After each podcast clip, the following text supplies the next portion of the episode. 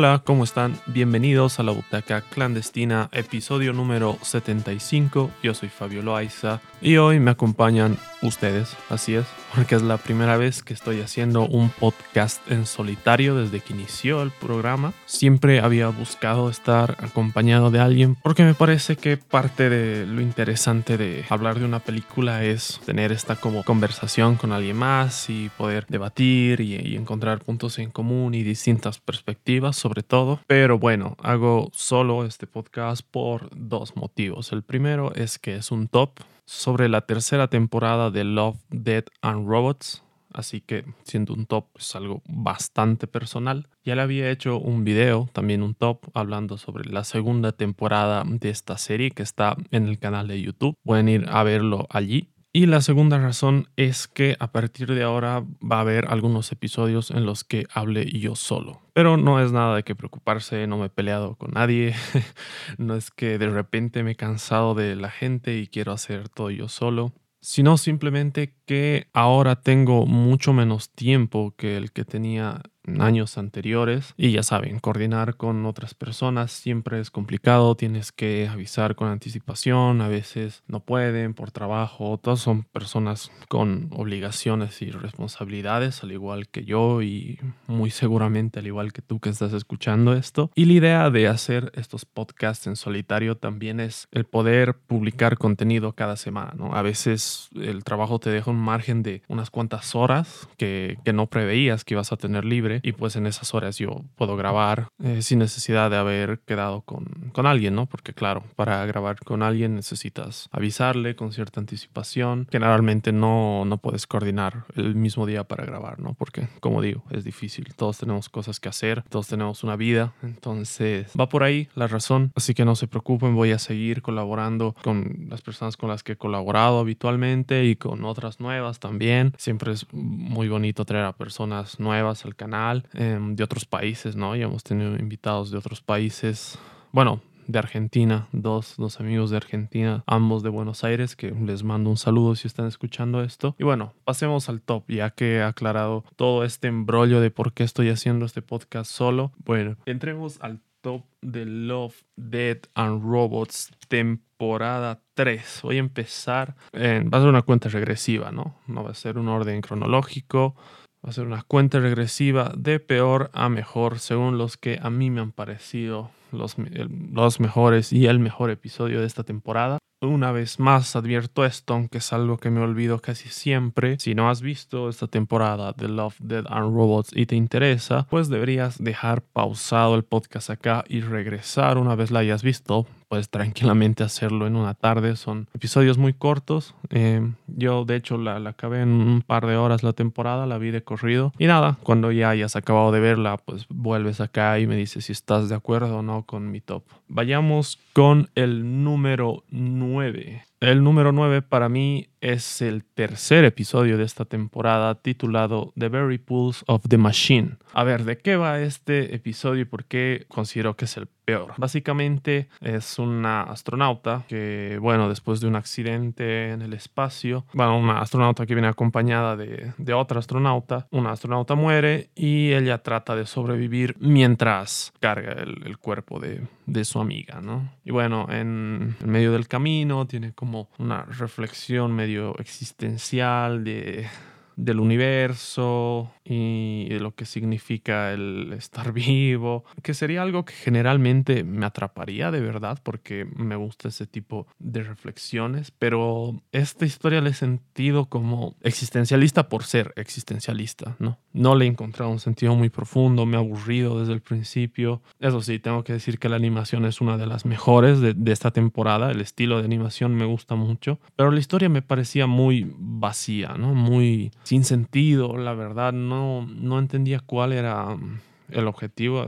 En algún punto incluso he dejado de entender qué estaba pasando porque era mm, ella hablando con una especie de inteligencia artificial, con una voz en off y como abre tu mente, ¿no? Sí, abre tu mente, ve más allá aunque estás a punto de morir o será que estás a punto de morir o siempre has estado dentro de una simulación y ahora vas a abrir los ojos, ¿no? Me parece una motivación como un poco explotada ya y como les digo, existencialista por ser existencialista sin darle un trasfondo, un interés o algo con lo que realmente puedas conectar como audiencia. Está lejos de ser uno de los peores episodios de, de, la serie en general, porque creo que en la temporada anterior había un par de episodios que me parecieron más nefastos, pero sí es en definitiva para mí el peor episodio de esta temporada, The Very Pulse of the Machine. Vayamos al número 8. El número 8 que es el quinto episodio de esta temporada, que es Kill Team Kill bueno, aquí básicamente es un grupo de fuerzas especiales, ¿no? De equipo especial, de militares, que tienen que encontrar una amenaza que es básicamente un oso robótico, ¿no? Un oso que es como un tanque, un cyborg.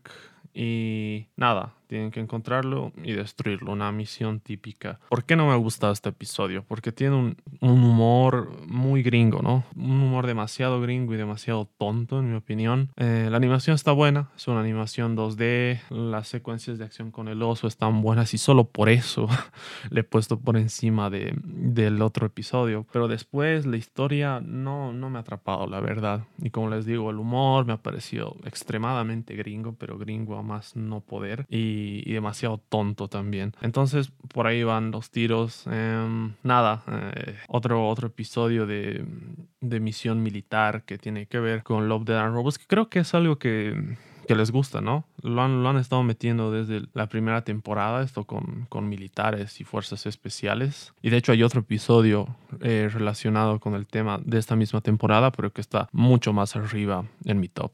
Así que número 8, Kill Team Kill.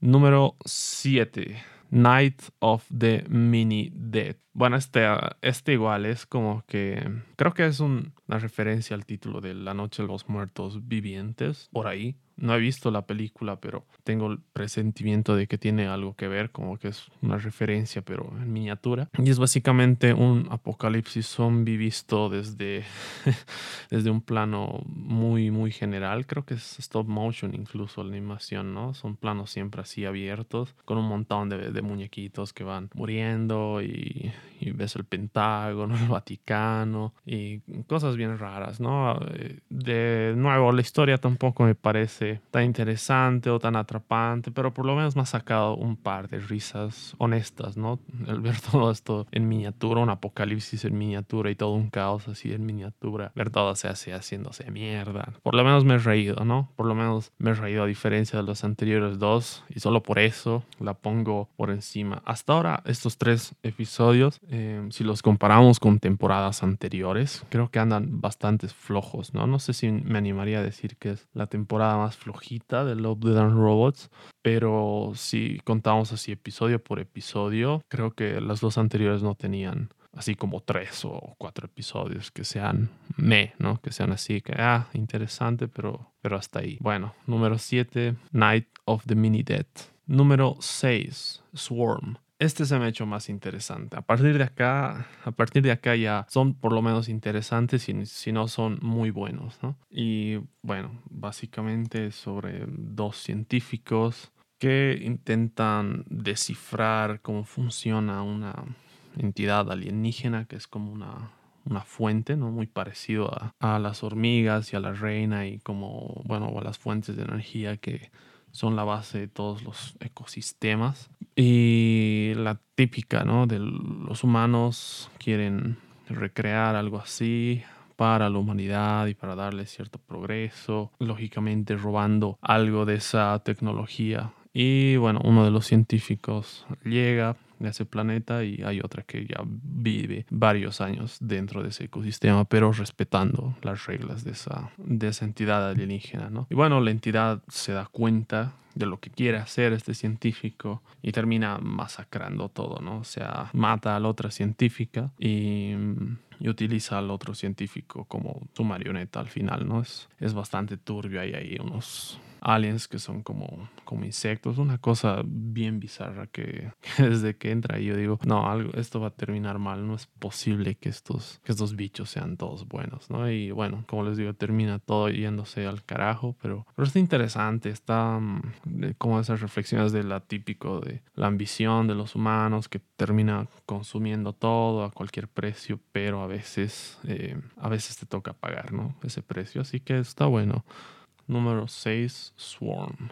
Número 5, Involted Halls and Tomb. Este es el otro que les decía que tiene que ver con las fuerzas especiales, pero en este caso son los soldados que se van a Afganistán, ahí en, la serranía, en las montañas. Tienen la misión de, de salvar a un ren de los terroristas. Y bueno estos terroristas entran dentro de una cueva y estos soldados pues los siguen y ahí empiezan a ver cosas raras no ven como unas arañas que los atacan cosas turbias. Y lejos de, escapar como los soldados dice que es el más sensato que dice vámonos de aquí porque todos vamos a morir y le dicen no, la típica no mantén tu posición y es uno de los primeros en morirse y los que dicen que tengan su posición, bueno, sobreviven un poco más. El punto es que siguen ahí en la cueva, em, tratan de llegar hasta el final a ver qué onda. Y hay algo así que, que me gusta, que no sé si es eh, Cthulhu, se pronuncia Cthulhu, ¿no? La creación de Lovecraft, que está contenido ahí, está mm, encadenado y está pidiendo que lo liberen, ¿no? Prácticamente todos mueren, pero todos solo queda una eh, sobreviviente, una de los soldados, y ella mm, se queda ciega, ¿no? Eh, ves que sobrevive, pero al final se queda ciega. Está, es, es, la típica historia de supervivencia, ¿no? Los van arrastrando todos estos bichos hasta que no tienen salida, todos se mueren y solo queda esta está soldado y bueno, eso lo hace interesante, ¿no? Que hay esta criatura que es lo que básicamente controla todo y que tenga ese final em, bien, bien turbio, ¿no? Bien oscuro, que el único sobreviviente ya no puede ver. Número 5, Involted House and Tomb. Número 4, Three Robots Exit Strategies. Esta es una continuación, es la primera vez que se continúa una historia desde la temporada 1. De hecho, es una continuación del primer episodio de la temporada 1. Eh, la historia de estos tres robots en contextos posapocalípticos, ¿no? En la primera veíamos unos gatos también. En esta se exploran eh, más o menos lo mismo, pero esta vez haciendo referencias a, intentos de, los humanos por salvar su vida y cómo esta diferencia entre los ricos y la gente de, clase medio demás marca la diferencia entre quienes se salvan y quienes no, ¿no? Y hay ahí unas como estrategias muy crueles para evitar que, los pobres se salven y, que los ricos eh, puedan escapar una vez está destruido el planeta, puedan vivir en, Marte o en otros, ¿no? Es una, al igual que el, el episodio de la primera temporada, tiene mucha crítica social, un sentido del humor bien interesante y por eso me gustó tanto. Y al final que tiene, ¿no? Diciendo que, que es que los más ricos están en otros planetas, eh, ves un traje de astronauta y se abre, ¿no? Y está uno de los gatos de la primera temporada que encima dice, ¿qué esperabas? Elon Musk. Con eso me ha hecho, me ha hecho el episodio de verdad que he dicho, no, esto tiene que estar, tiene que estar bien arriba en mi top. Entonces, es, es, es muy buena. Quizás no es tan buena como, como el primer episodio de la primera temporada, que me gustó más, pero aún así me parece que es un, un gran episodio, ¿no? Número 4, Three Robots Exit Strategies. Número 3, Mason's Rats. Esta me ha gustado mucho. Esta es una animación 3D y es una historia bien, bien peculiar, ¿no? Estamos hablando de una granja futurista, pero ya muchos, muchos años en el futuro. Y un granjero, Mason, de repente se encuentra con una, una, colonia de ratas podría ser que ya está avanzada, tan avanzada que empiezan a desarrollar sus propias armas, sus lanzas, ¿no? Un día entra como a su, a su granero o lo que sea y le lanzan ahí, ¿no? Y, empiezan a atacarlo y dice, wow, están evolucionando las ratas, tengo que hacer algo para combatir la peste. Entonces se contacta con un servicio futurista de exterminación que le ofrecen ahí unos aparatos para, para exterminar a las ratas, ¿no? Y va a funcionar funcionando el primero y dice, bueno, está bien, están desapareciendo las ratas. Las ratas logran destruir al primer robot y bueno, contrata otro, que supuestamente es el, el definitivo. Y no, pues ahí se arma una masacre de ratas porque este, este robot empieza a acumular los cadáveres en la puerta del granjero y eso le llama la atención, o sea, wow, son tantas ratas, ¿qué, qué estará pasando? ¿no? Decide entrar al granero y ahí pues ve una carnicería total, ¿no? Y ve cómo están masacrando ahí a las ratas y hay algunas ratas que tienen expresiones bien humanas, que están tristes, tratando de salvar a sus familias y todo. Y como que siente pena, ¿no? Eh, siente pena el granjero y cuando está ya a punto de exterminar a todas las ratas, pues así, mm, él mismo destruye la máquina y termina siendo amigo de las ratas, ¿no? termina siendo ahí la paz con las ratas. Eso es un ejemplo de que estas historias a veces con no sé, temáticas más sencillas pero ejecutadas de una manera más efectiva, logran quedarse más, ¿no? Em, la animación está muy buena, lo mismo, o sea, el episodio del que hablaba al principio, que trataba de ser muy complejo y muy existencialista, pero al final no te quedaba nada y de esta es una historia súper sencilla con ratas y que se me va a quedar mucho más, ¿no? En la cabeza. Así que por eso está en número 3, Mason's Rats. Número 2, Jíbaro o Jíbaro. Bueno, este es el último episodio de esta temporada. Y a ver, voy a ser honesto, la animación no me gustaba mucho. La animación, había algo de la animación que se me hacía raro a la vista, pero después creo que he entendido a qué se debe, ¿no? Básicamente es una historia de, em, de unos conquistadores que están recogiendo oro o robando oro, tiene la pinta de ser una conquista española en un lugar latinoamericano. Probablemente no sea el contexto, no se sabe porque eh, no hay diálogos en, esta, en este corto. Y nuestro protagonista es sordo, ¿no? Por lo que me parece interesantísimo que hay este salto entre escuchar las cosas desde su perspectiva, casi sin sonido o aislado, y escuchar el exterior. ¿Y por qué es tan interesante que el protagonista sea sordo? Porque, bueno, una especie de criatura del bosque como una sirena mitológica, empieza a crear un ritual de danza que es fatal para cualquiera que pueda escuchar, ¿no? Em, desprende un grito que vuelve a todos locos y empiezan a matarse entre sí. Ahí hay una matanza terrible entre conquistadores y el único que se salva es este, este conquistador que es sordo, ¿no? Y ahí hay una coreografía de baile que después vi, se practicó primero con personas de verdad, o sea, bailarines profesionales y creo que con captura de movimiento y demás se llevó a la animación, ¿no? Entonces tal vez por eso es este estilo de animación tiene ahí unas cosas que, no me gustaron del todo, pero la historia y cómo está ejecutada me parece muy bien, porque repito, no hay un solo diálogo, hay ahí, empieza a haber ahí una como relación tóxica, ¿no? Entre el conquistador y la sirena, porque claro, al, al ser el inmune, digamos, a, a su ritual y a, la muerte, pues se, se, acerca sin ningún problema, ¿no? Y finalmente terminan matándolo también. Pero bueno, habla mucho de, de la ambición, porque este conquistador, una vez que tiene la oportunidad de escapar,